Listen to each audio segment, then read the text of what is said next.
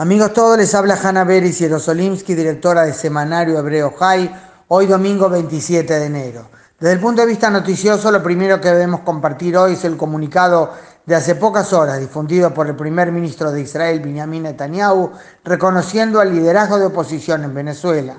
Israel se suma a los Estados Unidos, Canadá, la mayor parte de los países de Latinoamérica y países en Europa al reconocer al nuevo liderazgo de Venezuela, dijo Netanyahu en un mensaje de video.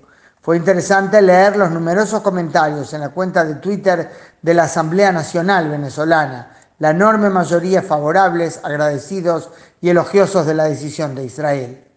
En otro orden de cosas les cuento que esta madrugada partió hacia Brasil una delegación especial de la Unidad Nacional de Rescate de la Fuerza de Defensa de Israel para intentar hallar sobrevivientes en el escenario del derrumbe de la represa en Minas Gerais.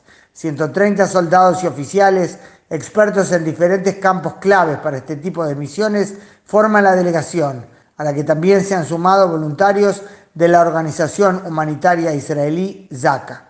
Netanyahu llamó el sábado de noche al presidente Bolsonaro a ofrecerle la ayuda que fue aceptada de inmediato y destacada por Bolsonaro en su cuenta de Twitter, elogiando de antemano el aporte que seguramente daría la tecnología israelí. Y aunque hay más temas candentes de actualidad, es ineludible dedicar el tiempo que resta en este informe recordando que hoy, 27 de enero, aniversario de la liberación de Auschwitz, es el Día Internacional de Recordación de las Víctimas del Holocausto, determinado como tal, como Día de Recuerdo, en el 2005 por las Naciones Unidas. Y cuando hablamos a las víctimas, yo pienso ineludiblemente también en los sobrevivientes, aquellos que quizás por una serie de circunstancias fortuitas no murieron, pero que luego apostaron conscientemente por la vida a pesar del horror que habían pasado. Me acuerdo de Frida Cobo de Medina, a la que entrevisté hace muchos años en Tel Aviv. Había llegado de su salónica natal a Auschwitz y fue separada de inmediato de sus padres. Cuando encontró días después a una paisana de su barrio, le preguntó si sabía cuándo podría volver a sus padres, con los que no había podido aún reencontrarse tras la separación inicial.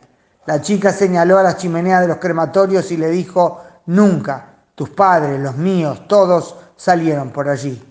Y recuerdo cuando el argentino israelí Jorge Kleinman, que irradia vida y energía, me contó en su departamento en Rishon LeZion que durante años no había hablado, no había contado nada porque quería empezar de nuevo, romper con el terrible pasado para poder seguir adelante.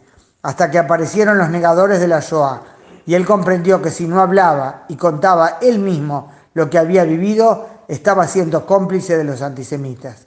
Desde entonces no cesa de contar. Me permito usar este espacio para recomendarles leer en el portal Semanario Hebreo High varias entrevistas impactantes sobre este tema. Y quisiera para terminar contarles algo sobre una de ellas, la que realicé al general retirado Aaron Zeevi Farkas, hijo de sobrevivientes de la Shoah de Rumania, que fue años atrás jefe del Servicio de Inteligencia Militar de Tzahal y por ende miembro del Estado Mayor. Cuando terminó la guerra, su madre, una persona religiosa, creyente, que había pasado casi un año en un campo de concentración, hizo sus cuentas con Dios, pero además se preguntó por qué tantos habían muerto y ella había quedado con vida. Cuando Aarón tenía 12 años, la familia emigró de Rumania a Israel. A los 18, Aarón se enroló al servicio militar en Zahal y tras el curso de oficiales decidió permanecer en el ejército.